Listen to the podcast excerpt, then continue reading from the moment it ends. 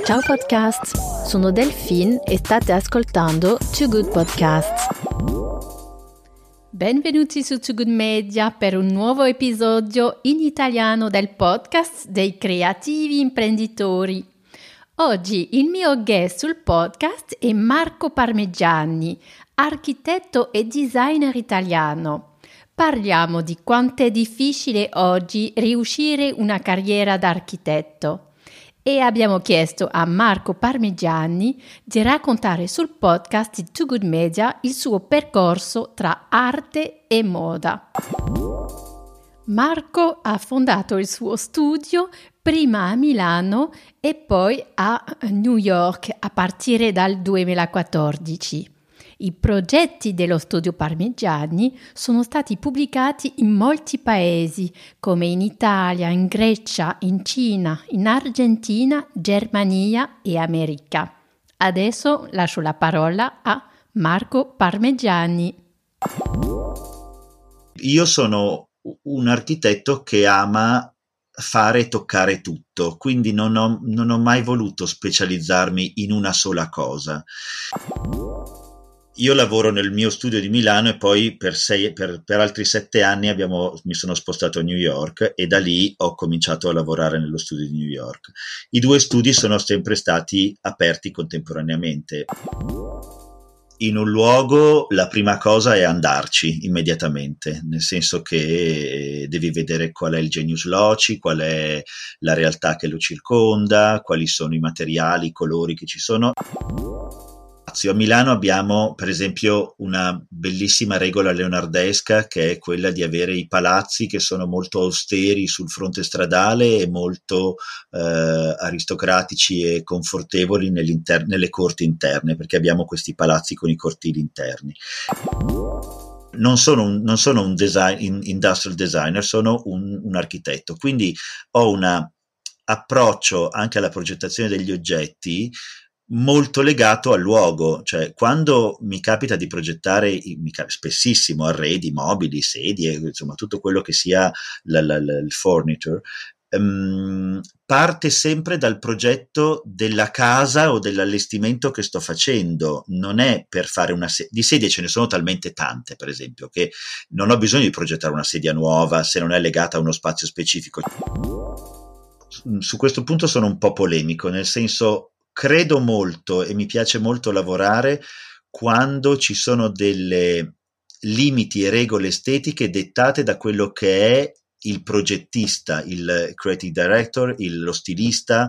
Le vecchie case di moda avevano un couturier, un, un, un creativo che era quello che dava il suo stile ed era quello da valorizzare. Allora, sicuramente è il rischio, nel senso non esiste, non c'è nessuna sicurezza e nel mio lavoro di sicurezza ce ne sono pochissime. La bellezza proprio della quotidianità è quella di circondarsi degli oggetti che, che hanno una dignità progettuale e che quindi con quelli, secondo me, vivi meglio, perché comunque hanno, è, è sicuramente diverso per me bere un caffè da una tazzina di porcellana francese o italiana o di vetro che da un, da un presso fuso di plastica da una macchinetta. Hanno, sono due caffè diversi, sono due caffè diversi. Ogni settimana abbiamo un episodio speciale con un guest che può essere italiano, inglese o francese. Non mancate gli episodi con i nostri creativi imprenditori scrivendovi sull'applicazione podcast preferita iTunes, Spotify, Google Podcast o altro. Potete anche vedere tutti i nostri reportage con il podcast con le immagini dei nostri guests su toogoodmedia.com. Ciao podcast, sono Delphine e state ascoltando Too Good Podcasts. Allora, oggi sono contentissima di accogliere su Too Good Media il podcast Marco Parmigiani. Uh, Marco è un vero creativo e siamo contentissimi di poter parlare della sua creatività uh, al 100% tra architettura, design, uh, moda.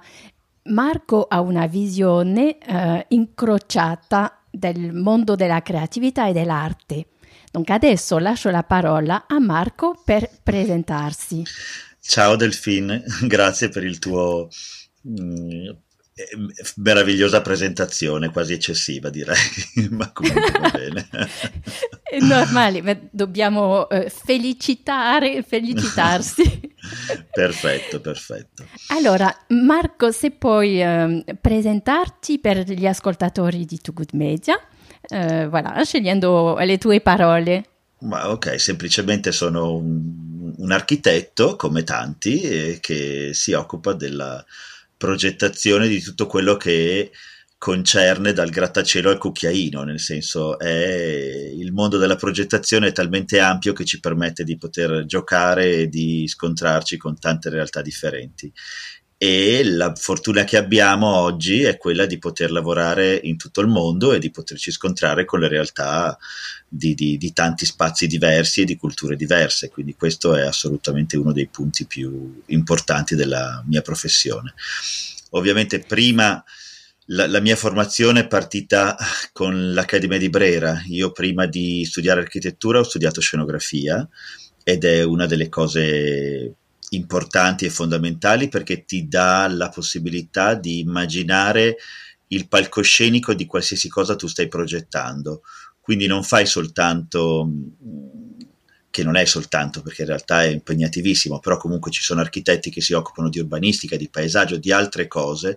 Io invece impronto un po' tutta la mia progettazione, che vada dall'appartamento, che vada dal negozio, che vada dal, dall'oggetto, dall'elemento per una sfilata o per una presentazione, che sia sempre basata sulle tipologia della scenografia di chi deve fruire quello. Cioè, è, è, è bello che ci si possa sentire un po' degli attori su un palcoscenico e muoversi nello spazio che io o altri progettiamo, ma che in realtà ti serve per comportarti in un certo modo, in un determinato modo, con un atteggiamento specifico e questo cambia eh, nei confronti dello spazio e del, e del luogo di dove sei, quindi i progetti hanno sempre una valenza differente. Sì, e raccontami giustamente ehm, all'inizio della tua carriera, dopo, mm-hmm. dopo gli studi, eh, quale strada hai seguito e dove eh, hai cominciato? Allora, tutto è un po' cominciato con eh, la fine dell'accademia e l'inizio dell'università, mi sono poi ehm, spostato per un corso Erasmus in Finlandia e quindi avevo vinto una borsa di studio e lì avevo studiato un po' tutte le architetture di Alvaro Alto e tutto quel mondo che eh, faceva parte dell'architettura. E successivo a questo ho avuto la fortuna di fare un secondo Erasmus ad Atene e lì è stato un po' il punto che mi si è aperto completamente, nel senso che ho cominciato a poter unire sia il, lo studio dell'architettura classica che quello del teatro, perché andavo moltissimo a Epidauro a vedere le opere, le tragedie. Ah, sì. E di conseguenza ho cercato, ho unito questa mia passione a questa idea di poter stare ad Atene più tempo, quindi ho incominciato a studiare di più in Grecia e a lavorare un po' per il teatro di Epidauro per alcune installazioni e quindi la fortuna è stata quella che ho convinto l'Università di Milano di farmi fare una tesi a Epidauro per l'allestimento di un Prometeo con un correlatore dell'Accademia di Brera che era Romano Perusini, che era il mio professore che mi aveva seguito durante gli studi. Questo mi ha permesso di unire sia l'Accademia che l'architettura e, ed è stato un periodo bellissimo perché ovviamente eh, insomma, poter stare a Epidauro, girare per la Grecia e, certo. e studiare e le opere classiche è stato veramente pazzesco. Dopodiché... Qu- quanti anni avevi uh, uh, in questo periodo? Avevo dunque di 20 credo all'incirca mm. e, e mi sono, e ho cominciato a a fare questa tesi verso i 24 anni. Sì, a 24 anni avevo finito, mi sono laureato, mi pare, non ricordo più. Erano... E, e, quanto tempo sei rimasto in Grecia? In Grecia sono rimasto nove anni. Perché poi ho cominciato, sì, perché poi ho cominciato a lavorare per uno studio di architettura con l'architetto Spanos Logaras, che era un bravissimo architetto dell'università dove, per la quale studiavo e con lui siamo diventati molto collaborativi e quindi lui mi aveva chiesto di incominciare a lavorare nel suo studio e da lì poi siamo cresciuti, abbiamo fatto tanti progetti, la bellezza era di fare progetti nelle isole greche, quindi io mi occupavo lui era molto architettonico strutturale, io ero più la parte del, dell'interior decorator e del, del, design, ma era tutto in sinergia, quindi era molto, molto interessante. E, e quindi sì, sono stati anni che mi hanno dato la possibilità di, di lavorare sulle isole greche e con una realtà differente perché anche lì l'architettura era quella cicladica e quindi ci si poteva scontrare con quella che era un po' la primordialità dell'architettura del, delle case dei pescatori o dei pastori, della, insomma era piace, assolutamente piacevole e quella poi aveva conf- il rafforzo altre, degli altri progetti ad Atene che erano più importanti e più strutturati sicuramente. Donc uh, eri circondato di, uh, di, cultura, di bellezza. Uh... Bah, sì, la cultura è fondamentale, nel senso, il, nella formazione di un artista, un architetto, uno scenografo, un, insomma, un, un, progettista, la cultura è alla base, nel senso non ci si inventa um, artisti se non si ha qualcosa da dire e se non si è veramente non dico studiato, ma interpretato il passato, quantomeno. Esiste una storia alle nostre spalle che è tantissima, che è enorme e che è piena di stimoli in ogni sua espressione. Quindi va ricercata, va scoperta, va osservata, va vista con gli occhi dal vero, non, non basta eh, aprire un libro e leggere e, e, vedere le immagini. Le immagini sono una eh, deformazione di qualcuno che le ha già scattate, non sono la tua immagine, sei tu che devi viaggiare, vedere con i tuoi occhi quello che, che il mondo ti offre e percepire degli stimoli e da quelli ehm, partire e confrontarti. Cioè, il, la cosa bella è che eh, in qualsiasi cosa devi progettare c'è già stato fatto lo stesso progetto da qualcuno, quindi devi, è bello anche vederlo, ma questo è, stata, è, è così in tutta la storia dell'arte, qualsiasi opera, qualsiasi quadro nasce dalla visione dell'artista di un'idea ma che comunque ha un rimando da, un, da un'altra opera vista in precedenza, quindi eh, si, si, viaggiava, sai quando i famosi viaggi nell'Europa degli artisti quando andavano a studiare la Grecia classica erano, sì. erano alla base no? Della, de, de, del nove, di tutto l'Ottocento, di tutto il Novecento, di, di, tutta la parte che poi è diventata la vera progettazione del design di oggi e del, dell'art and craft, dell'artigianato, di tutte queste cose che sono molto legate e molto simili, perché la, la la complessità sta sempre nell'approccio, perché uno può progettare la cosa più piccola, appunto, come diceva Rogers, il cucchiaino, ma deve essere comunque legato a una storia. C'è una storia del cucchiaino, ci sono miliardi di, di, di, di progetti e di, differenze e di utilizzi, eh, quindi vanno visti, vanno seguiti.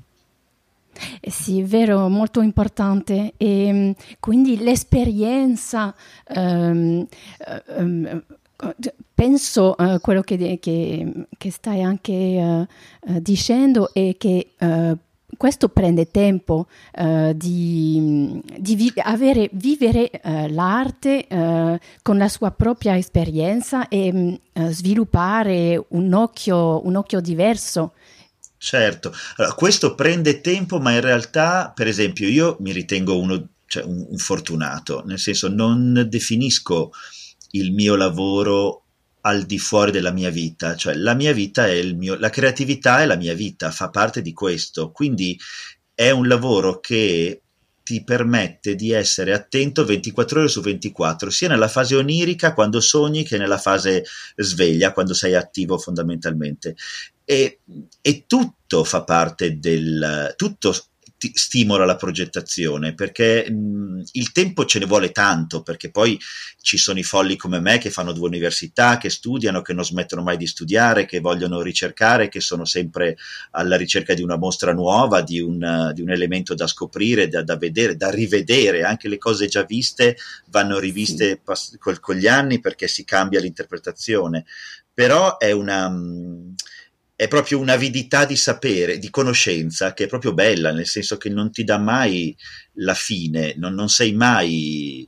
Eh, saturo di tutto quello che c'è da vedere e, e, oggi poi la tecnologia ci dà anche la possibilità di poter spaziare così rapidamente, si possono vedere tantissime cose e avere la curiosità poi di andarle a vedere dal vivo. Ecco, questo è il limite, di non fermarsi a vedere delle immagini, ma di andarle a scoprire poi. Questo è, è fondamentale. Vero. E, e tu eh, preferisci, eh, eh, quando puoi viaggiare, il, il viaggio, vedere eh, l'arte dal vivo oppure eh, ti piace molto anche eh, passare ore sul web a cercare immagini, idee nuove, come praticamente fai?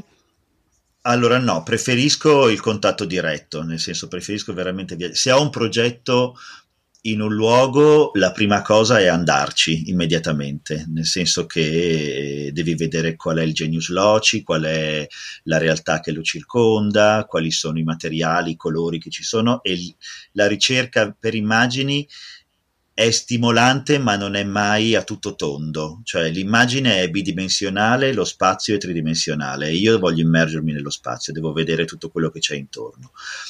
Eh, poi è ovvio che abbiamo la fortuna di avere mezzi che ci danno la possibilità di vedere tante cose insieme e quindi si possono unire, però il, mm, la base è proprio il, via- il, viaggio già in sé è proprio una ricerca, il trasporto, il muoversi, lo spostarsi, l'incontrare e il dialogare con le persone eh, del luogo e del, del, lo stesso col cliente piuttosto che con la, la, la, la maestranza. E ogni volta costruire un edificio, una casa, cioè qualsiasi manufatto deve essere costruito, è bello che venga studiato e realizzato con la persona che poi ti aiuta a farlo e quindi anche lì il discorso, il rapporto mh, personale diretto con, uh, con chi ti aiuta è fondamentale e mi piace molto.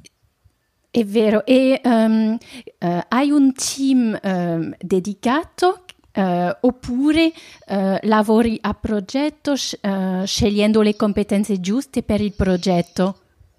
Allora sì, credo che la seconda sia la soluzione migliore, è anche più... Um, io lavoro nel mio studio di Milano e poi per, sei, per, per altri sette anni abbiamo, mi sono spostato a New York e da lì ho cominciato a lavorare nello studio di New York. I due studi sono sempre stati aperti contemporaneamente, ma questo perché avevo la possibilità di avere dei collaboratori a, momento, a progetto, quindi ogni cosa è legata molto al progetto che viene e a chi è adatto per quel progetto. Non c'è più, credo, la tipologia di avere um, un posto fisso, un luogo fisso o dei dipendenti fissi. Ci sono dei, dei libri professionisti che collaborano insieme, che secondo me è molto più eh, sinergico e, e positivo. Quindi lo studio di New York aveva delle persone anche molto più internazionali rispetto a quelle che ci sono a Milano, ma in realtà non tanto, sono simili. Però era bello scontrarsi con eh, collaboratori differenti anche lì e quindi sì, sì, l'ho sentito molto spesso eh, nei progetti dell'architettura e eh, secondo te questo si può anche spiegare, avere il migliore collaboratore, collaboratore per quello che è richiesto dal progetto?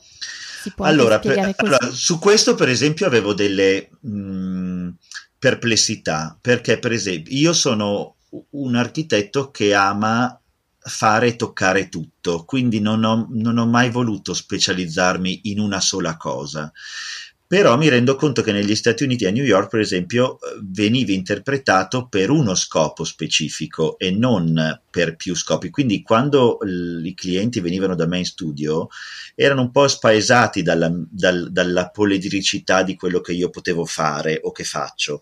Quindi cercavo per, per, raccontarti meglio con certi clienti, magari ti limiti a una specificità di un, di un unico tema che così diventa più comprensibile. Però io apprezzo molto di più chi ha la capacità di spaziare e chi, chi non si occupa solo di una cosa, insomma, eh, perché è vero che magari se fai una cosa sola la, fai, la farai sempre meglio, però è più importante mh, renderla partecipe, compre, insomma, complementare con tutto il resto. È vero, e alla fine ti rendi conto che uh, ti circondi di persone come te che hanno un'apertura uh, su diverse discipline. Sì, esatto, sono proprio gli interessi. Eh, la, la, la, bellezza è che uno, la fortuna è quella di incontrare delle persone nella tua strada che hanno un po' il tuo stesso, non carattere, ma proprio interpretazione. È quello che io chiamo veramente, che era la base degli studenti, il mondo Erasmus. C'è tanta differenza tra chi studia e chi riesce a studiare a, all'estero del proprio spazio ti apre completamente la testa in modo differente perché ti devi già nel momento in cui stai studiando che sei una spugna che assorbe tutto quello che c'è da, da percepire hai la fortuna di assorbirlo anche da altre culture, altre persone diverse da te, che hanno delle eh, impostazioni differenti, uno stile di famiglia differente, un modo di porsi e quindi è, ti apre la mentalità, ti rende, ti fa certo. aprire il cervello completamente. Mm. Sì, anch'io sono, sono un, er- un, prodotto Erasmus. Vedi, e, ecco. sì, voilà. E devo dire che... E poi uh, succede il rapporto giustamente a, alla diversità uh, succede molto presto nella vita perché lo facciamo che abbiamo 18 anni, 20 anni. Certo. E quindi uh, io devo dire che riconosco uh, i profili Erasmus con chi mi sento immediatamente in sintonia. Ma esatto. Eh, diversamente ai profili eh, più regionali che, sono, che hanno, sono, cresciuti nella loro regione. Assolutamente. Che, che, poi questo non vuol dire perdere di identità, eh, perché io ho, adoro propormi come italiano, nel senso ho... Mh, mi piace molto valorizzare l'essenza del mio paese, ma mi piace che sia completamente aperta nei confronti degli altri. Quindi eh, il, anche tu, il tuo francesismo è bellissimo e deve essere mantenuto perché, ma no, perché è la tua origine, ma poi questo ti permette di confrontarti e di aprirti proprio con gli altri per la diversità, ma per il piacere di connettersi, che è proprio una cosa splendida. È, vera, è veramente. E un, avevo una domanda, giustamente sei un architetto italiano, mm-hmm. uh, in Italia uh, um, ci sono tanti più architetti, uh, non so mm-hmm. se questo lo sai, per, comparativamente per esempio alla Francia. Ah, Quando sì? mi sono interessata alle cifre, ci sono tre volte più architetti in Italia che in Francia. Ah, boh. E, sì, eh, una, una, cosa un po', un po', incredibile. E eh, giustamente pensi che il, eh, la, come dire, la, eh, il riflesso di, di, andare all'estero viene anche dal fatto che ci sono tanti coetanei eh, che che fanno questa disciplina in Italia, lo vedi uh, dai colleghi italiani?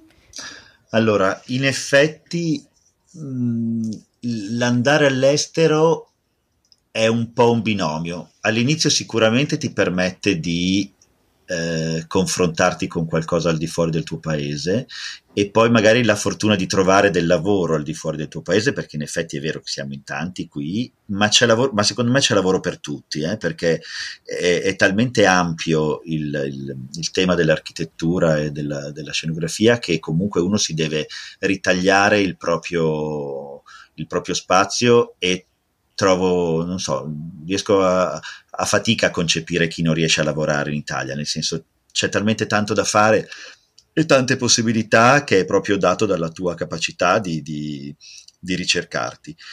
L'altra cosa è che è un po' un difetto del mio paese, è che il mio paese è un paese di esterofili, nel senso chi sta all'estero e torna in Italia lavora di più, nel senso che c'è un po' quest'idea del fatto che, ah, allora se hai lavorato all'estero sei più bravo. No, sono lo stesso di prima, soltanto che mh, ho avuto la fortuna di lavorare fuori e ho aperto, ma è una questione di aprire la mente e sei tu che ti proponi con una mente più aperta nei confronti di quelli che sono nel tuo paese e quindi loro ti apprezzano perché pensano che sei eh, culturalmente più elevato o, insomma che tu abbia un, una capacità più ampia o semplicemente una conoscenza più ampia di quella che hanno loro. E quindi questa cosa fa un po' è un valore aggiunto, tra virgolette. Quindi... Sì, e, e, come sono visti gli architetti italiani eh, all'estero, in particolare a New York, eh, dove... Beh, questi, noi vi, viviamo, ancora, viviamo, ancora, della fortuna dello stile italiano, eh? quindi questo ci, ci permette di partire, ma questo succedeva anche ad Atene, devo dire la verità, e, un po' dappertutto, insomma, la fortuna è che lo stile italiano è uno stile elegante o quantomeno... Mh, storico e ha una, una base alle spalle che è molto ampia, come quello francese del resto, però ha un carattere magari, ecco, gli architetti francesi hanno uno stile che è sempre un po' più non omogeneo, mm, ma, ma ha quel carattere un po' più, più, più charmant forse, non so, mentre invece quello italiano riesce a essere più progettuale, però non, non riesco a definire la differenza, è molto... Progettuale, cosa, cosa intendi uh, con progettuale? Mm.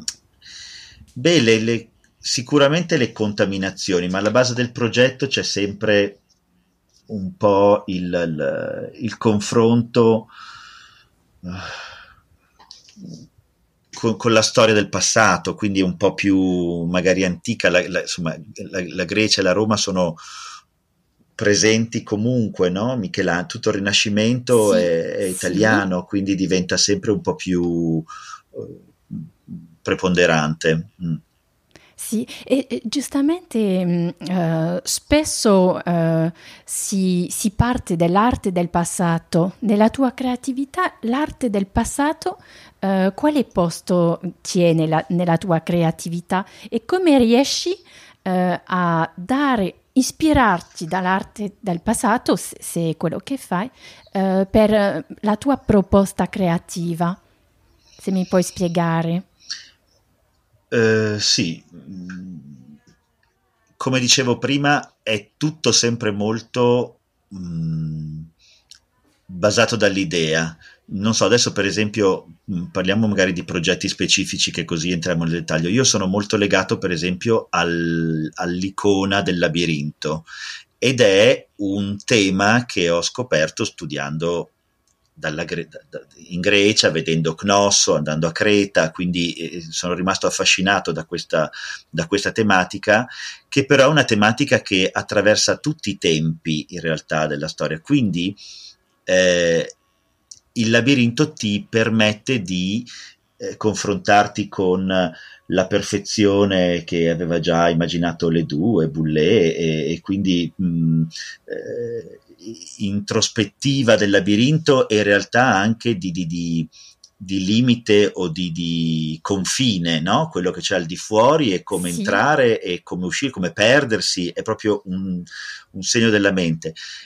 E quindi inevitabilmente mi sono studiato i labirinti antichi, ma per poi immaginare, il, se tu pensi la rete, la, la, la, la rete sulla quale viviamo eh, virtuale è un labirinto metafisico con, con, continuo, quindi la modernità, cioè il labirinto è un, è un, senso così moderno e tutto il tema del, del web e del...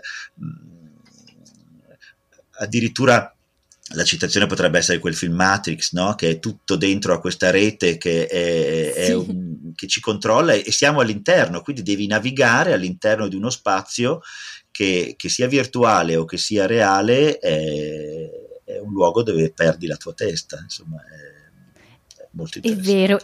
È vero, adesso capisco meglio la tua parola eh, progettuale con questo esempio. ok. Poi il labirinto diventa anche un elemento decorativo, per esempio, per me, perché ho, avevo cominciato a fare una, una volta per un, un, progetto per un allestimento per una casa di gioielleria svizzera e avevamo uh, progettato un labirinto nella piazza di San Marco a Venezia ed era un labirinto che doveva servire per l'esposizione, insomma per una presentazione in realtà, eh, ma questo labirinto era fatto di tasselli che si muovevano al vento come delle piccole paillette, fai conto, e che quindi si entrava e ci si perdeva, ma era l'idea di costruire per me un labirinto all'interno di una città labirintica come Venezia e che aveva un senso di microcosmo nel cosmo che la ospitava, quindi era molto, stimola- da lì è partito lo stimolo e, e poi ho incominciato a immaginarli nei, nei miei progetti di arredo di vetro e, e in un piccolo servizio di piatti che per esempio ho fatto un, per, per dirti no, dai grandi progetti si arriva poi a progettare eh, dei piatti di vetro che sono stati un po' la, la, la fusione tra l'idea del, con, con, questi labirinti disegnati che sono un po' la città di Venezia ancora che torna nella fusione del vetro col labirinto all'interno, quindi è molto ah, sì. interessante per me. Fantastico. Poi è un oggetto e poi è semplicemente un oggetto di artigianato, perché l'artigianato è alla base di tutto quello, l'art and craft del Bauhaus, tutte queste cose sono molto più mh, stimolanti.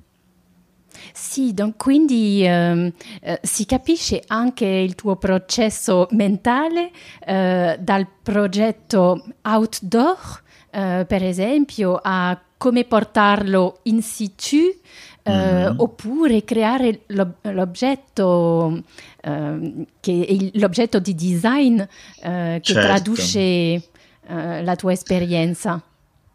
Ma anche lì trovo che sia sempre lo stimolo arriva sempre da qualcosa di specifico, no? quindi io non mi, non mi difficilmente uh, non sono un, non sono un design, in, industrial designer, sono un, un, architetto, quindi ho un approccio anche alla progettazione degli oggetti molto legato al luogo, cioè quando mi capita di progettare spessissimo arredi, mobili, sedie, insomma tutto quello che sia la, la, la, il furniture, um, parte sempre dal progetto della casa o dell'allestimento che sto facendo, non è per fare una sedia, di sedie ce ne sono talmente tante per esempio che non ho bisogno di progettare una sedia nuova se non è legata a uno spazio specifico, ci sono delle sedie molto più belle e molto più comode o molto più importanti di quelle che magari posso fare io, però magari la mia sedia parte da un contesto che è la scenografia di quel luogo in, in, totale e quindi diventa un po' poi estrapolata un oggetto singolo.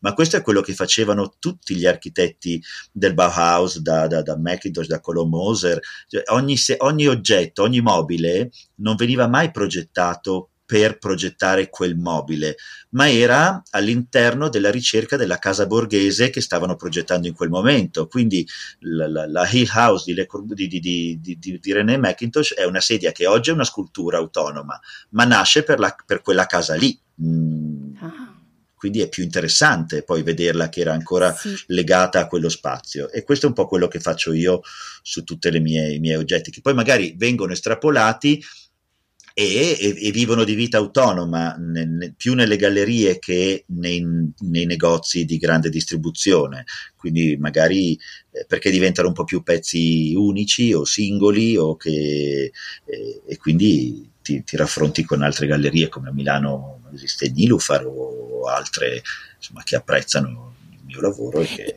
in quali, in quali, gallerie, per esempio, possiamo trovare uh, uh, Litway uh, Furniture? Mm-hmm. A Milano Danilo farà appunto come dicevo e, e poi a New York c'è um, uh, Future Perfect, poi c'è um, oddio, si chiama? Madonna, sai che ho anche i lapsus di tutti quelli, ogni, ogni, momento è, ogni progetto vive di, di, di, di, una galleria diversa e a Nomad, ecco, a Nomad sì, c'è che è un'altra esposizione molto interessante sulla quale si possono fare delle cose, ma sì, su, boh, su quello c'è il sito e uno okay. si legge queste cose lì. Fantastico. E, uh, e, giustamente in Italia uh, sei stato ispirato dalle diverse case perché c'è una, uh, come dire, la casa in Italia, le, le, le villa, i palazzi mm-hmm. storici in ogni regione um, ta- c'è, c'è, una ricchezza del Ehm, del sì, patrimonio que- italiano su questo punto? Questo, come dicevo prima, c'è in tutto il mondo, nel senso la bellezza è proprio di percepire lo spazio. A Milano abbiamo, per esempio, una bellissima regola leonardesca che è quella di avere i palazzi che sono molto austeri sul fronte stradale e molto eh, aristocratici e confortevoli nelle corti interne, perché abbiamo questi palazzi con i cortili interni.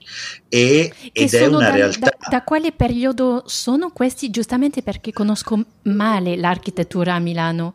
Ah, ok. No, è stata una regola che ha impostato Leonardo da Vinci a Milano, è stata proprio una tipologia, eh, quindi cinquecentesca, ma, um, ma, che è rimasta negli anni, nel senso si è proprio tramandata e, ed è rimasta come tipologia. L'architettura, se, se tu conosci Milano, ogni palazzo... Sì ha un la, la città è molto rigida sul fronte stradale, nel senso abbiamo non è come Parigi, Parigi dei, ci sono sempre dei palazzi estremamente sfacciati, ridondanti, raffinatissimi sulla strada. O, o, Barcellona è una città che è tutta aperta per la strada, mentre invece Milano è una città che aveva il ricevimento interno, si riceveva all'interno delle corti, sulla strada si, si era molto rigidi, avevamo un, un'impostazione più, più asburgica forse, un po' più fredda diciamo. D'accordo. Però e, e questo comunque è interessante nel,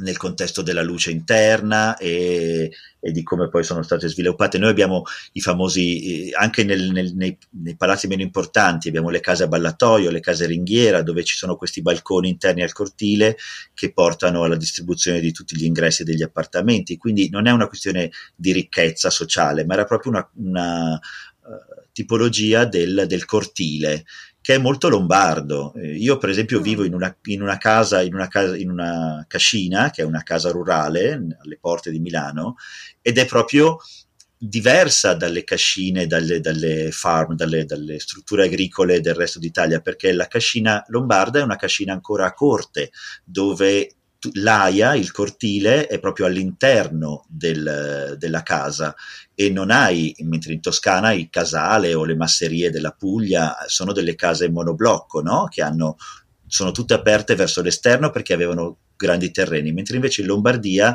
vero, le risaie sono all'esterno ovviamente, ma il cortile e la corte è proprio quella zona circondata dalla casa e dai portici e quindi ti dà una sorta di, eh, di microcosmo, che questo è un po' ancora il, il, centro del labirinto per me, è un po' un sì. luogo molto rassicurante. Mm. E, e, quindi uh, uh, il modello delle, delle, case lombarde è, come dire, è un, un dei, delle ispirazioni uh, maggiori nel tuo lavoro o il tuo gusto in termini di estetica? Mm, no, questo è, è, bello conoscerlo e valorizzarlo nel momento in cui c'è. Poi è chiaro che eh, a New York non puoi imporre una, questo tipo di cultura, per esempio, perché è completamente differente, è un'altra realtà e gli spazi sono diversi e, ed è una città verticale, quindi è, è, una città legata alla ricerca della luce più che allo spazio interno. Oppure il modo di rappresentare gli spazi stessi, no? la, la, per noi in Italia la cucina è, uno, è il fulcro della casa perché è il luogo dove le, insomma, le famiglie si ritrovano e cucinano e uh, in America per esempio è diverso, non hanno questa, lo stesso senso del, del, dell'ospitalità, tra virgolette, è più una rappresentanza che l'ospitalità in se stessa. Sì, eh, avevo una, una domanda eh, nel tuo eh, rapporto con i clienti, giustamente. Sì. Eh, cosa cercano? Cercano consigli? Eh, ehm, dipende magari dal cliente e una confrontazione giustamente delle, eh, delle proprie previsioni per arrivare al progetto? Come, qual è il rapporto? Ti piace uh, anche voilà, consigliare e um, trasmettere allora, la tua visione artistica? Sì, certo. È sicuramente la complicità, cioè la cosa importante con il cliente, che sia un cliente privato, che sia un'azienda, è di intanto rispettare la loro... Mh, il loro background. Cioè, io la prima cosa per esempio, con un cliente privato la prima cosa che chiedo è loro magari vengono da me perché gli piace il mio stile piuttosto che vogliono essere rappresentati o, o da, da, quelle che sono la mia immagine o i miei progetti del passato. Però la mia prima domanda è che cosa hai tu in casa? Cioè qual è la tua storia? Da dove, che, che, arte, che, che opere d'arte hai? Se hai delle opere d'arte o se hai qualche cosa che è importante per la tua vita. Io da quello devo partire a progettare il tuo intorno, perché quello che dicevo all'inizio è che quando faccio una casa è la scenografia della persona che ci abita, tu sei l'attore nello spazio del tuo teatro e quindi non è casa mia, non deve essere il mio stile necessariamente. È ovvio che le mie regole estetiche entreranno all'interno del progetto, però la mia, il mio rispetto è quello di partire dalle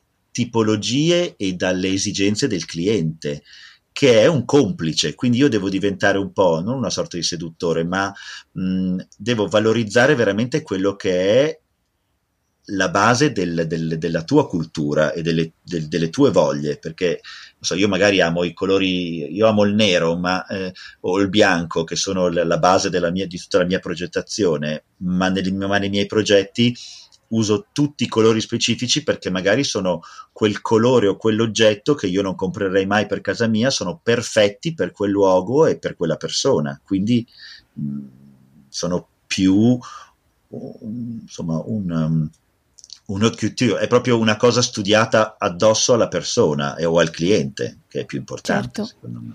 E, e, questo è, uh, è, un talento di, di essere uh, uh, in complicità con il cliente e qu- non è qualcosa che si, che si, studia a scuola, immagino, è una, un'affinità con, con le persone, magari che con l'esperienza, con la personalità propria dell'architetto.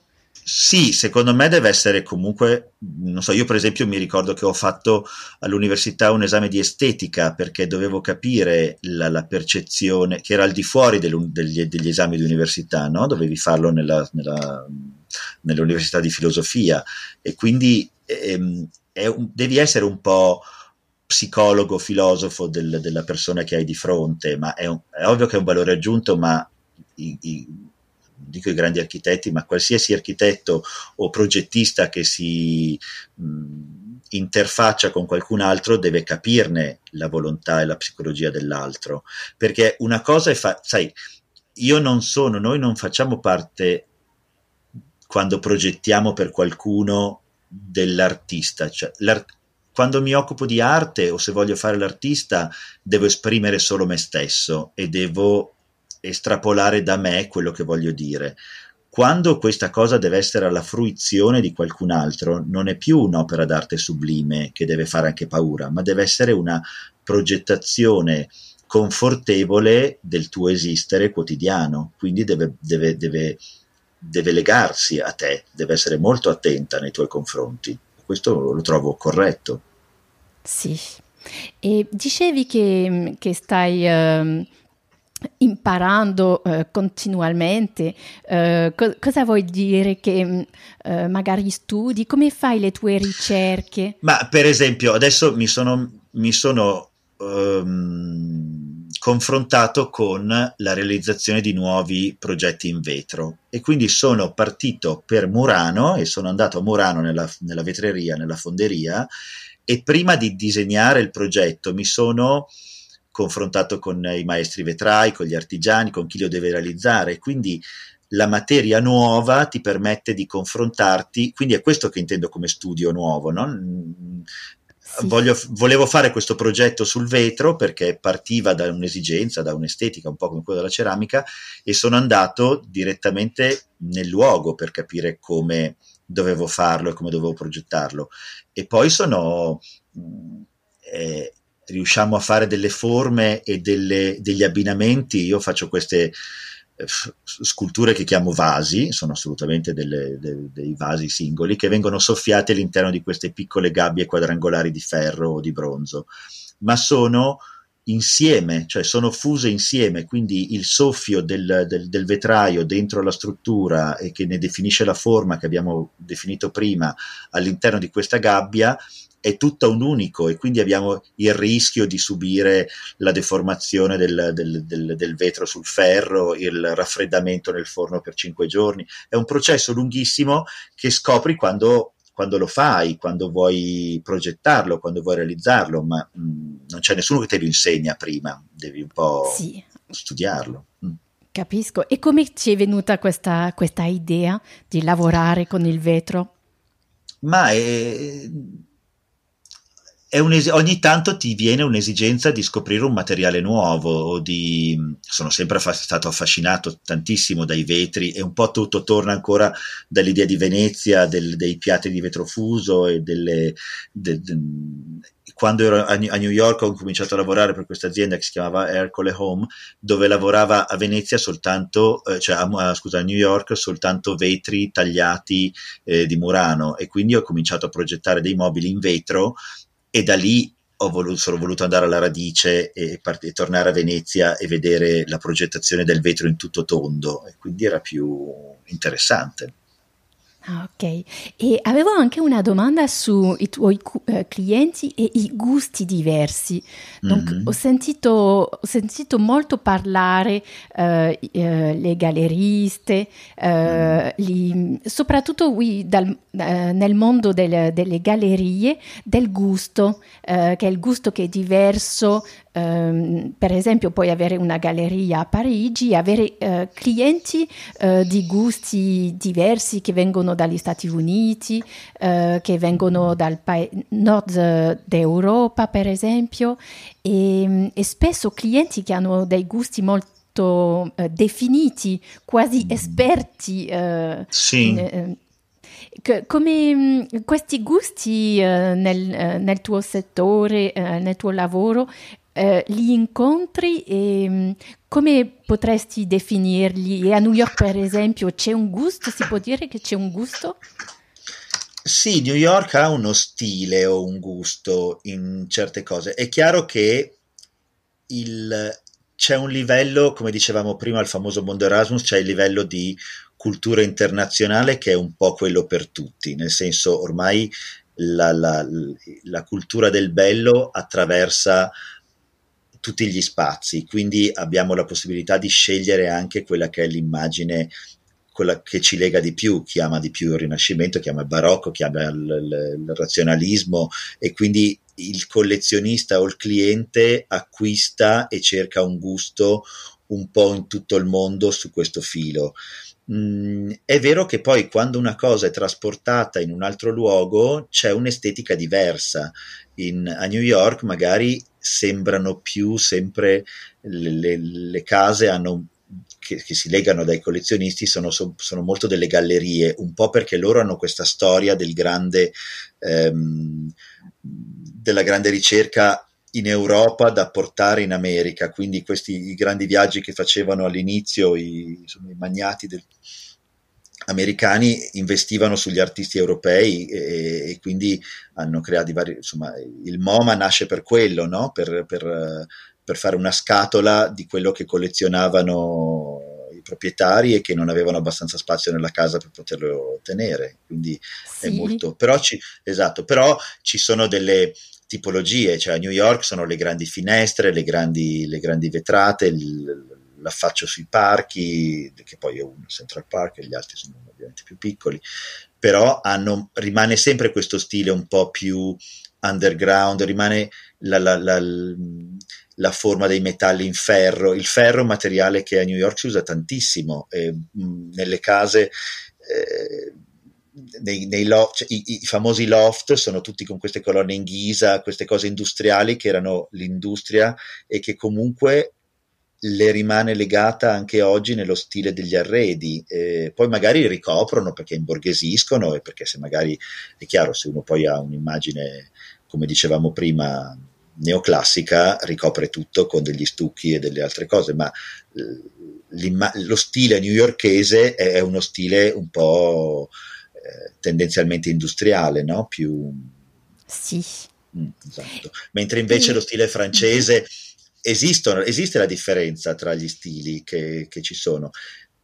ed è bella per quello. Quando mi è capitato di progettare una casa a Shanghai e una a Taipei per lo stesso cliente e ca- lo stesso cliente in due luoghi diversi aveva due case e due entità completamente differenti, perché nonostante fosse la stessa persona e che quindi partisse dallo stesso background culturale, il, rafforto, il raffronto dello spazio era diverso e quindi lo stile cambiava, era molto più, cambiavano i colori, cambia la luce nei confronti dei colori e quindi mh, a Taipei eravamo tutto, era un luogo in una montagna ed era completamente contornato dai verdi e i verdi di là sono completamente diversi dai gialli e dagli ocra e dai, dai bordeaux di Shanghai e quindi era diverso.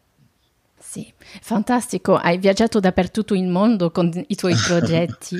Bah, ti... sono, sono stato fortunato, spero che non finisca. Beh, c'è un piccolo freno sui viaggi, ma rip- ripartirà. Esatto. E eh, sei Um, dopo, dopo uh, un viaggio, un'esperienza, uh, ti porta qualcosa ne- di nuovo nella tua creatività? Uh, ti trasforma questo? Beh, sempre, perché questo vuol dire aggiungere un tassello, no? E quindi sì. mh, mm, cambia sicuramente il progetto che fai successivo, si porta dietro anche quello che hai fatto prima. E quindi mh, mm, sì. sì. E per sì, un sempre. giovane che eh, che hai studiato in Italia eh, e mm, che vuole avere un'esperienza all'estero, quali, eh, quali sono le possibilità, eh, da dove partire? Quale consiglio tu daresti? Allora, sicuramente è il rischio, nel senso non esiste, non c'è nessuna sicurezza e nel mio lavoro di sicurezza ce ne sono pochissime. È chiaro che mh, bisogna cercare la, non so, io sono stato fortunato negli incontri, nel senso sono andato sempre, è per quello che dicevo che la, la, l'essere di persona presente in un luogo ti permette di, di, di rapportarti e, e, l'incontro ti può portare a qualcos'altro. Cioè, quando io eh, sono andato a studiare ad Atene non conoscevo questa persona che poi mi ha assunto, ma l'ho incontrata in una... Mh, in, un, in, una galleria e poi ci siamo incontrati nello studio. A, io bussavo le porte dello studio quando lavoravo, quando studiavo all'Accademia di Brera. Sono andato a suonare alla porta di un architetto milanese che all'epoca ritenevo importantissimo, che era Vanna Brega, con la quale ho studiato e, e ho lavorato anche lì per nove anni e sono stato io a suonargli il campanello, nel senso uh, vai e ti... non basta mandare soltanto i curriculum, aspettare che ti richiamano, io n- non dico che non li guardo, ma mh, mm, è, è, credo molto nel, nell'incontro personale. E, e, quindi ci si deve, siamo tutti, ci si deve raffor- raffrontare insomma direttamente, che è la cosa migliore, senza aspettarsi che qualcuno ti dica ah ok hai fatto questo allora ti faccio fare questo. Sei tu che devi proporti e, e reinventarti quotidianamente. Ok. E secondo te i saloni sono eh, il, posto migliore per fare incontri o o magari no, un po' difficile? Uh... No, no, lo, lo, lo, erano di più in passato perché c'era meno, per esempio il Salone, di, il Salone, del Mobile di Milano è un luogo di incontri internazionale bellissimo, um, anni fa era un pochino più settoriale, un pochino più culturale, oggi è diventato forse un po' troppo l'incontro, la scusa per degli aperitivi e per qualcosa di, che è il fuorisalone. In realtà, infatti, per dirti, io quest'anno non ne ho sentita la mancanza, stranamente la mancanza, perché comunque mh, se non hai qualcosa, anche lì trovo, se non hai qualcosa da presentare, non presentare niente, è meglio farsi vedere quando c'è qualcosa da dire e non essere onnipresente tutti gli anni con qualcosa di nuovo che non vale la pena far vedere. Però sicuramente è la sinergia degli incontri, cioè eh, hai tutto comodo, ma questo sono la fiera, il salon di New York, le, le fiere di, di eh, Svizzere, la, la, famosa Nomad, come ti dicevo prima, che è una fiera itinerante d'arte e di design che ogni anno cambia città e quindi non è mai lo stesso luogo, no? Nomad. Sì. Ok. Ah, non, um, e in quale città era l'ultima? L'ultima è stata a Venezia, no, l'ultima è stata a St. Moritz perché la, la, la, mm, fanno due eh, eventi all'anno, uno in inverno è quasi sempre a, a Samaden, a St. Moritz, e l'altro in primavera, estate, insomma primavera, è partito da Monte Carlo, è stato a, a Venezia, ha fatto... Uh, Dubai, poi non so tutte le date specifiche, ma comunque sì. ogni... E la cosa interessante è che il luogo che ospita la mostra è ogni volta un, un, luogo differente e normalmente un palazzo o una casa non aperta al pubblico, quindi diventa un luogo da scoprire e anche di raffrontarsi. Fantastico. La cosa bella è che le gallerie allestiscono lo spazio non come uno stand, ma come l'arredo, l'allestimento di quella stanza che, gli, che scelgono, che gli viene assegnata e quindi di conseguenza c'è un progetto legato allo spazio che è molto bello. Ah, fantastico. E tu, mm. questo, per esempio, questo salone ci vai? Uh, Ma io ho avuto la fortuna di partecipare. Sì, io ah. ho avuto la fortuna di parteciparci due, vol- due o tre volte. La, pr- la, prima edizione, quella di Monte Carlo, avevo un, um, un progetto, un tavolo eh, con Nilufar e quindi Nilufar l'aveva posizionato all'ingresso sì. della villa La Vigie, che era questa villa dove, che era abitata da Karl Lagerfeld in passato e che è sulla baia di Monte Carlo, molto bella. E poi invece quella di Venezia, per esempio, con questi vetri che avevo fatto. Mh, mm, appunto soffiati nella gabbia, avevo un progetto specifico con un quadro barocco e avevamo fatto questo binomio tra questo quadro e questo vaso allestito in questa eh, stanza di, Panazzo, di Palazzo Van Axel che era appena stato ristrutturato ed era bellissimo, molto interessante.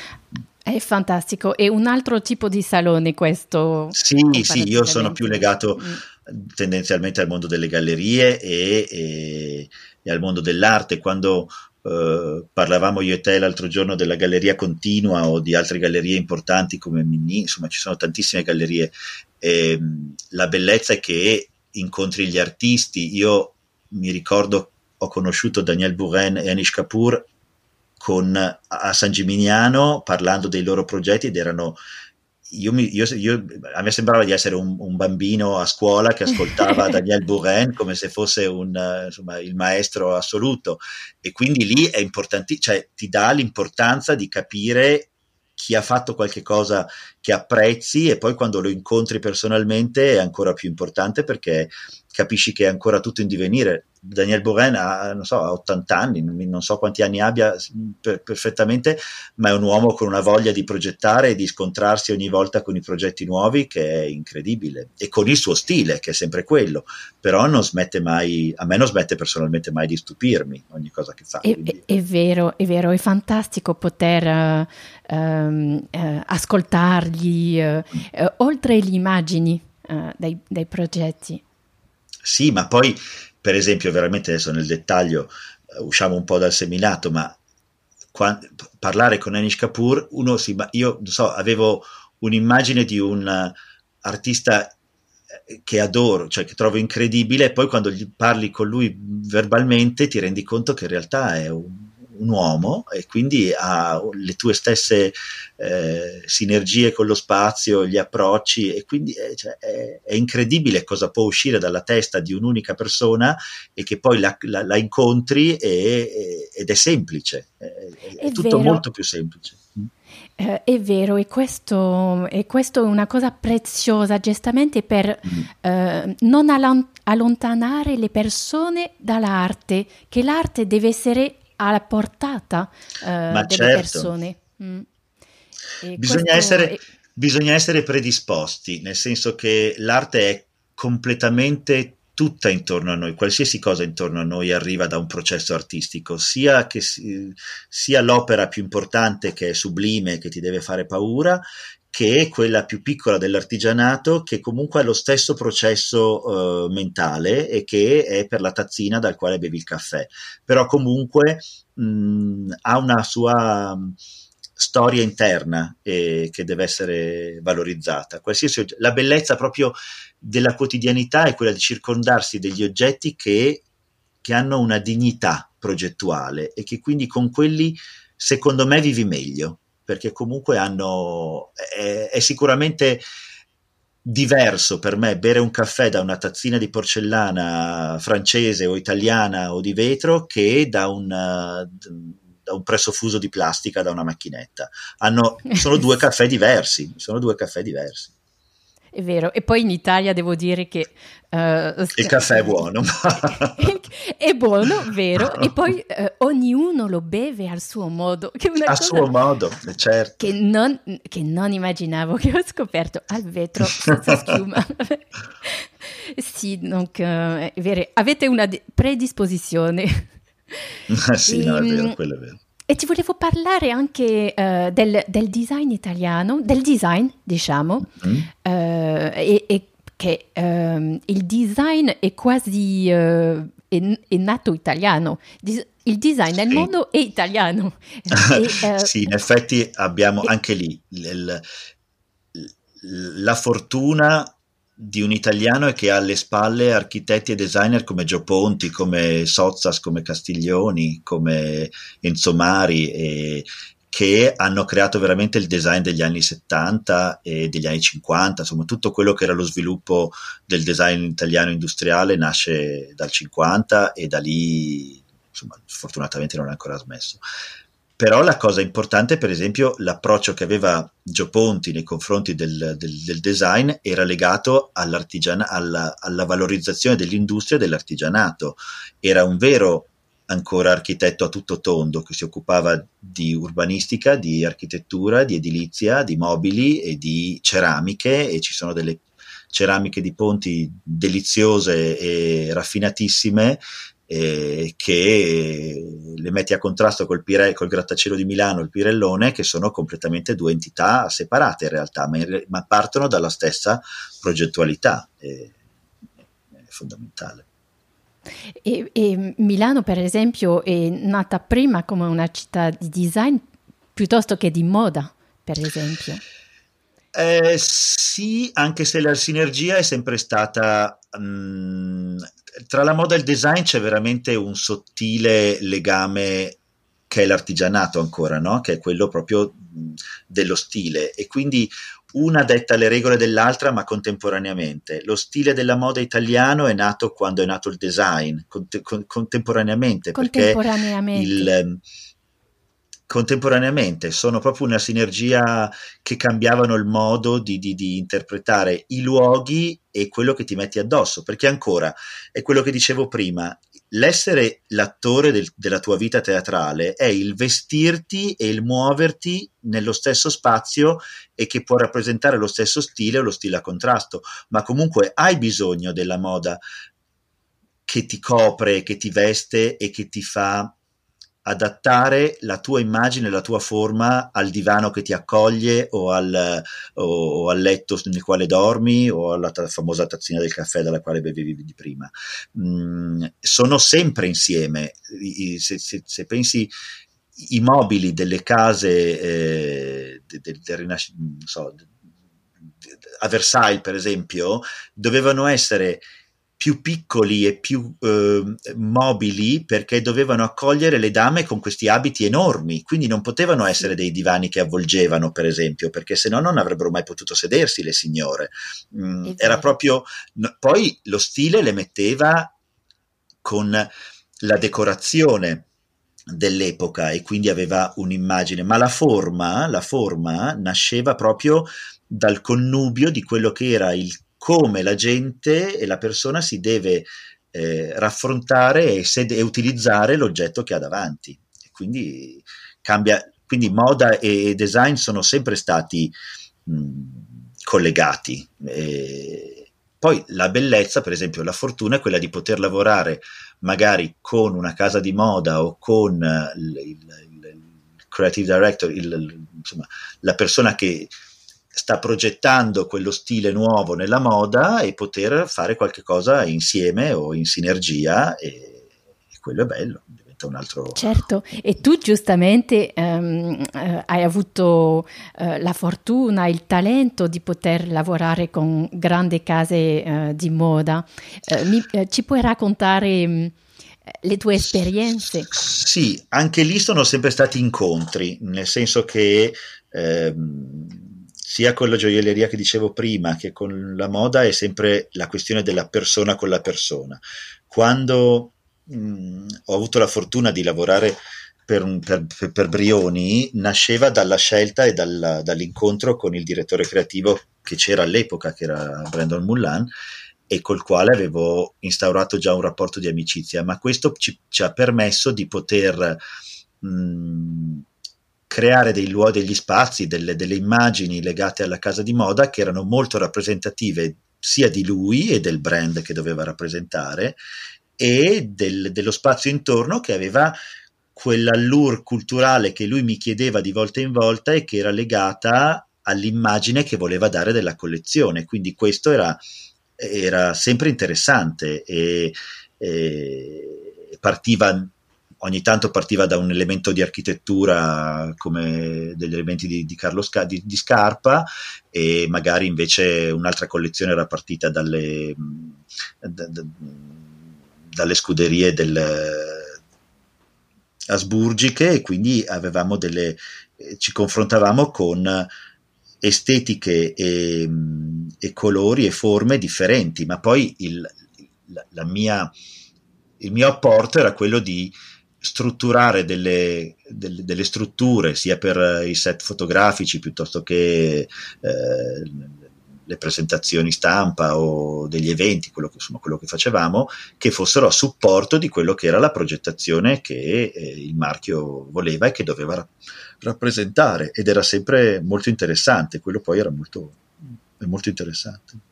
Sì, è, è fantastico. E, um, pochi marchi sono, hanno una visione creativa al 100%, um, donc dallo, dall'oggetto a, a, alla, alla sfilata, al, al, al, ehm, Guarda, al ti, lookbook. Sì, Poi... nel dettaglio devo dirti che io su questo punto sono un po' polemico, nel senso credo molto e mi piace molto lavorare quando ci sono delle limiti e regole estetiche dettate da quello che è il progettista, il creative director, il, lo stilista.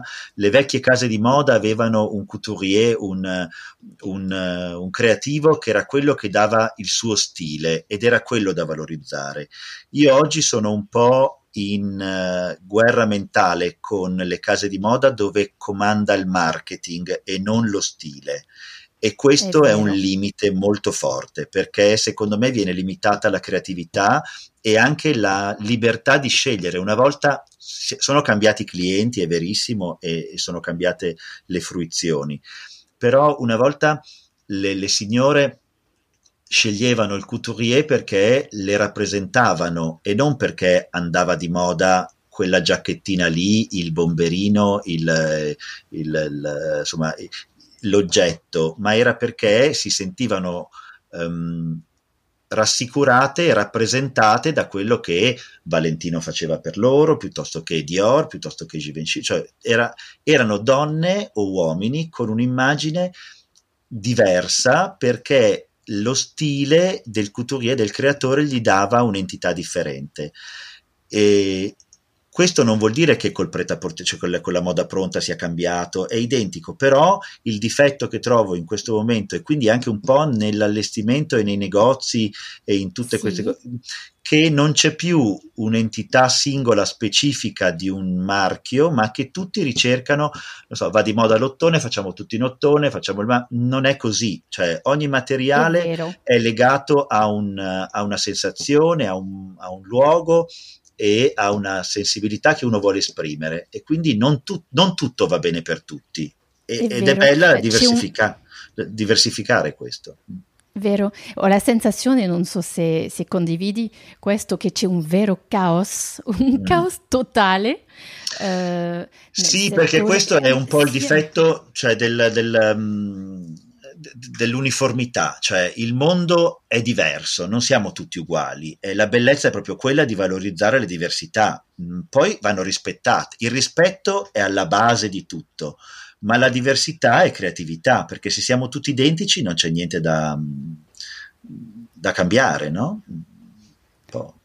Esattamente, è vero. E poi penso ci, ci sia anche una confusione eh, tra eh, il fast fashion, eh, mm. il lusso, l'arte che um, abbiamo un po' perso, come dire, le, che non, i, fa, i, fast fashion hanno copiato sul, sul mondo, sulla creatività, il mondo del lusso. Sì, certo ma è vero, il lusso è quello che dicevo anche prima, no? ognuno deve portarsi dietro qualche cosa di importante, ma anche nei campi ci sono il, il, il lusso è nella qualità de, de, dell'oggetto che uno mette. Il, ci sono delle cose fast fashion che sono interessanti che uno mette e, e butta via, ma devi anche avere una, qualche cosa che, che ti rappresenta e che ti tiene e che lo usi so, lo stesso cappotto che puoi usare per, per 5 anni e senza doverlo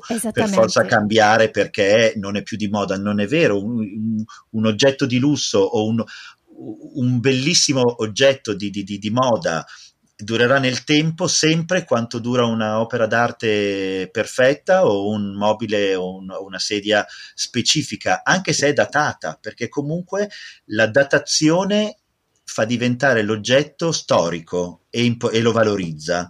Non è, è che vero. passa di moda.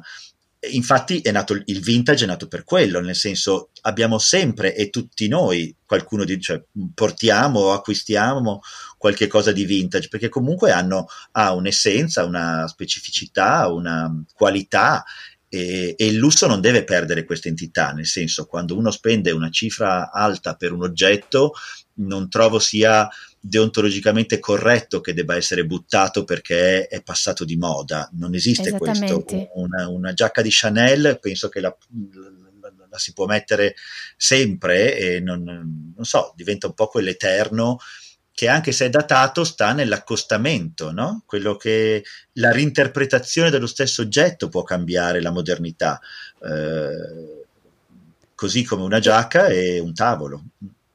È, è, vero, è vero. E in tutto questo caos, penso questo lo ri- eh, ritroviamo, eh, come dire, la comprensione di questo la ritroviamo e spero, voilà, il mercato, eh, come dire, si differenzia e ritroviamo case di, lusse, di lusso eh, mm. con eh, una visione stilistica oppure marchi di pret-à-porter per una grande cifra di clienti eh, e non una confusione magari certo. dei, eh, dei, generi che, che abbiamo certo. conosciuto. Non, non, so cosa Beh, uscirà nella situazione no, attuale. La cosa, la cosa mh, importante e bella è che adesso le case di moda si, sono attente a quello che è il sociale, quindi c'è più attenzione all'inquinamento, al paesaggio, al rispetto dei materiali, dei tessuti, del, della realizzazione.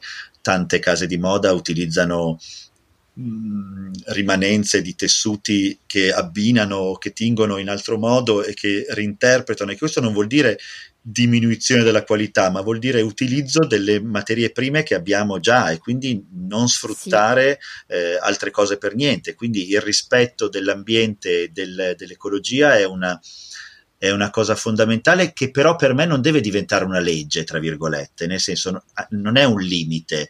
Mm, questo non vuol dire che non si può più progettare o utilizzare delle altre cose, bisogna utilizzare tutto quello che ha a disposizione nel rispetto del, delle forme e delle, eh, delle, delle regole sicuramente. Eh, sono al 100% d'accordo con te sull'importanza della, uh, della sostenibilità, e, uh, e, e, ma non una, non una, limita per la creazione, di, di fare la differenza giustamente certo. sull'impatto, voilà, l'impatto sull'ambiente e la società, di non limitare l'artigianalità e, e la eh, la ma certo, creatività. Ma è come dire, quando si, adesso sai, quando si nomina la parola plastica tutti inorridiscono, no? E invece, per esempio, ci sono delle aziende e, de, e, l'industria del design italiano è nata sulla plastica, ci sono mobili di plastica stupendi e, e pezzi di design eh, ancora oggi progettati per quello. Bisogna utilizzarla nel modo giusto e non per cose usa e getta, cioè la plastica è un materiale che si può riciclare al 100% come il vetro, come, eh, quindi riutilizzare, ma, ma, questo deve entrare proprio nella cultura quotidiana del supermercato. Imballi, il difetto è stato che abbiamo fatto degli imballi di, di, di, di cose da mangiare che sono più ingombranti della cosa che mangi e che eh, annulli perché finalmente la, la ingerisci. E quindi quello ha portato all'inquinamento, cioè quando sei al mare e vedi le bottiglie, le cose di plastica eh, sono, sono orrende, ti danno ribrezzo, ma, ma, fondamentalmente non è sbagliato che esista la bottiglia di plastica, è sbagliato l'utilizzo che la, la, la, la civiltà fa di quella cosa eh, o l'inciviltà che, fa di quella cosa. E che non ha nessun rapporto con la creazione di un oggetto di design di, di, plastica. Voilà. Esatto, esatto, assolutamente. Quindi e mm, spesso vediamo eh, questo, come dire, il, la preoccupazione del pubblico eh, per eh, la causa eh, sostenibile, che è legittissima, eh, eh, ci porta spesso a una confusione Assolutamente. e al, al, bashing di alcuni materiali che, come dici, secondo l'uso, eh, non ha senso, dobbiamo no, rieducare, penso, rieducare eh, il, il, pubblico, il consumatore per non mettere, eh, ne eh, come dire, per eh, eh, individuare le cose per quello che sono l'arte esatto. e arte il design è design, uh, il mass market è mass market. Assolutamente, assolutamente. E, e, non bisogna, e bisogna stare attenti a non far morire ogni azienda, ogni industria, ogni costruzione, perché secondo me c'è spazio per tutti relativo a quello che deve essere realizzato. Io per certo. esempio quando vado nel sud della Francia in paesi come Valory e, e mi viene una tristezza incredibile, è, è, un luogo che adoravo dove la produzione delle ceramiche da Picasso in, era, era, pazzesca, ma questo anche a Laveno, sul Lago Maggiore, dove avevano creato il blu Laveno, che era la ceramica di Andlovitz, tutte queste cose che erano incredibili. E oggi pensare che non ci sono più perché sono state dismesse solo per, per il mercato, perché non andava più quella tipologia, piuttosto che non serviva, è peccato, no? Abbiamo perso delle entità pazzesche. Cioè. Eh, eh, sì, è vero, questo mi fa pensare a, a Bernard Arnault, giustamente, quando mm. eh, abbiamo parlato moltissimo della causa uh, ambientale, mm. uh, lui si è, uh, si è, messo leggermente da parte dicendo che il suo gruppo non, non vuole fare un bashing dei, come dire, de, eh, dei materiali che, come la pelliccia, come eh, il cuoio, che certo. dietro c'è un savoir-faire, un artigianato che non deve sparire, che hanno un dovere quasi, eh, questi savoir-faire sì. che sono particolari ai nostri paesi di mantenere. Ma assolutamente, sono completamente d'accordo, nel senso tutto deve essere gestito nel rispetto e dell'animale eh, all'inizio e della, dell'apparato creativo e dell'industria che lo deve trasformare. Quindi lo, abbiamo la fortuna di vivere sotto un'idea che è la democrazia e, e, e, le regole dello Stato che dovrebbero essere auliche e che dovrebbero aiutarci a dare delle, mh, delle soluzioni. Poi entriamo in un baratro di discorso che quindi diventa complicato da, da gestire, però l'intelligenza sta proprio in quello di valorizzare tutto quello che è possi- le possibilità, senza sfruttare e senza eh, devastare eh, l'intorno e quello che, che, serve per produrre. Quindi questo sicuramente. Certo. E tu per il momento, per esempio, hai un progetto eh, sostenibile eh, particolare in corso o tutti i progetti sono, sono quasi sostenibili adesso? Ma come ti dicevo, per esempio, adesso tornando al vetro, anche a Murano, se noi artisti o noi designer non andiamo a progettare, a sfruttare quelle vetrerie, quelle fonderie, le vetrerie muoiono perché è, costoso produrre a Murano per i, per, per i tempi, per il, la, la, il rischio che ci si mette, però se smettiamo di farlo, quel luogo muore e quindi mh, facciamo perdere un'altra realtà che non c'è. Quindi bisogna. La sostenibilità è proprio quella di, di, di valorizzare ogni elemento il luogo che lo deve eh, realizzare e rafforzare. Poi è chiaro che bisogna usare non so, tendenzialmente è ovvio che nell'interior incominci a usare materiali più naturali, ma questo fa parte del cliente anche perché mh, se uno è allergico, sai, adesso siamo tutti più allergici a qualche cosa, più intolleranti a qualcos'altro, quindi i materiali diventano anche lì una scelta relativa all'epidermide, alle tue mani, cosa deve toccare, cosa, deve, cosa ci deve stare intorno a te. Eh, sì, mm. è vero. Bene, sono contentissima di aver uh, scoperto, chiacchierato. Uh, chiacchierato, scoperto tutti i tuoi progetti uh, e, e le, tutte le sue sfa- sfaccettature della tua okay. creatività. Ti volevo chiedere, Marco, magari se hai un libro, un documento, un magazine che ti ispirano o che ti hanno cambiato, magari. Uh, che domandona, ci sono tantissime la lista, abbiamo un'ora e mezza per fare tutta la lista che devo dirti. No, ci sono tantissime Leggi cose. molto? Ti piace? Le, leggo molto, per esempio la, la, la, metafisica è una delle cose che mi ispira e mi lega di più, leggere di Savinio, Alberto Savinio è un, un autore che mi piace molto, eh, sia perché era appunto un pittore, uno scenografo e un poeta insieme, quindi sono tantissimi. Guarda, ogni per libro... esempio un libro, un libro in particolare di lui? Eh, beh, lui scriveva delle opere teatrali, quindi L'Alcesti di Samuele è un bellissimo libro, però guarda, ma tanto. Poi la cosa bella è leggere anche lì, leggere il libro adatto al luogo che stai scoprendo. Quando ho viaggiato ad Atene la prima volta stavo leggendo Memorie di Adriano e quindi è un altro libro di questo imperatore di Marguerite Duchenat pazzesco, che è un romanzo che avranno letto tutti nel mondo, ma quando lo leggi nel luogo giusto è, è, è sconvolgente. O quando ho viaggiato in India avevo con me The Fine Balance, questo libro del perfetto equilibrio sulle caste dell'India ma che era sempre romanzato all'interno di una, di una, famiglia, di un equilibrio, quindi sempre nel personale, non, sono, non amo eh, leggere solo libri di storia, insomma, mi, sì. mi piace che sia... Mh, mh, insomma, a tutto tondo, ma, ma mi piace sì. leggere ogni cosa nel, sempre nel, nel, luogo dove deve essere letta, che ti porta, che poi il libro è un, mondo che ti apre il cervello. Certo. Eh, e te lo fa interpretare, come il cinema, ma sì. arriva dopo. Mm. E, mm, sì, nella comunità dei podcaster giustamente eh, ci sono eh, tanti ascoltatori che leggono mm. molto, quindi eh, la lettura non è sparita.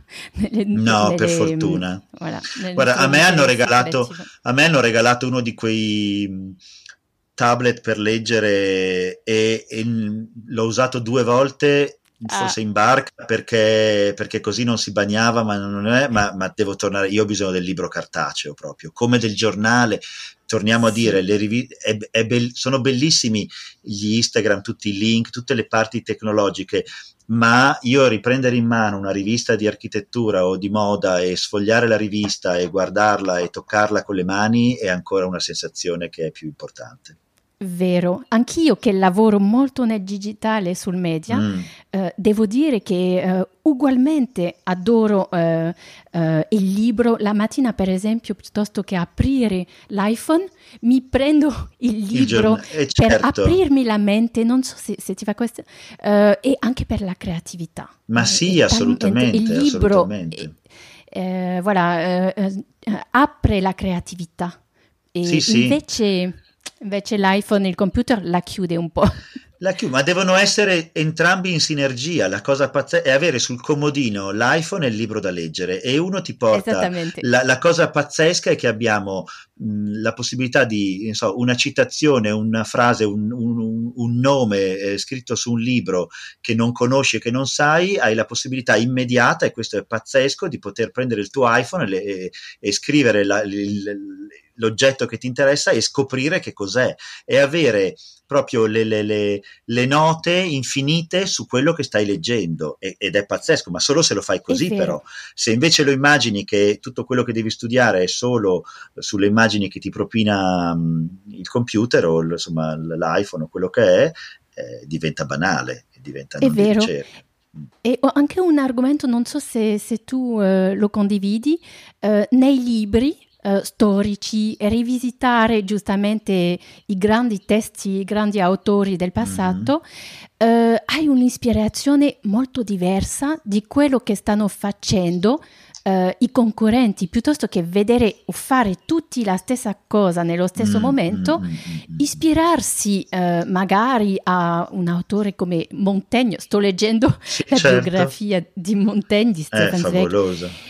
E, ma uh, hai un'ispirazione anche su cose che possono essere attuali, che, certo. molto, che fa un bene enorme di non copiare quelli che fanno gli altri attualmente. Nella lettura puoi trovare un'ispirazione ben diversa. Ma sia nella lettura, nel teatro, in tutta quella che è l'esternazione artistica, nel teatro, nella musica. Fortunatamente abbiamo tutti una cultura musicale ormai ampissima e la fortuna ancora di poter ascoltare musica in ogni dove e con tipologie di, di musica differenti, ma, ma, sta a te sceglierla, no? Quindi la, la, la tecnologia è diventata un, un, un pozzo immenso di, di, di, possibilità di scelta e da quella devi andartela a cercare, e quella è la cosa bella.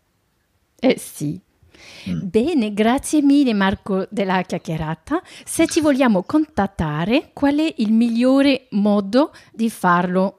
Uh, o LinkedIn o Instagram o la tua mail e lasceremo il contatto? Ok, beh sì, la mail, Instagram funzionano e il, i recapiti dello studio. Il LinkedIn sì, un poco, non, non lo uso molto. Sì, comunque i, i, te li lascio, li hai, te lo devo dire adesso, te li, li hai tu? Beh, lo puoi, sì, uh, uh, lasci il nome adesso e poi lo oh, metto okay, negli appunti okay. della puntata. Ok, perfetto. Quindi Instagram è Marco Parmeggiani, semplicemente. La mia mail è studio.parmeggiani-tiscali.it e direi che abbiamo tutto.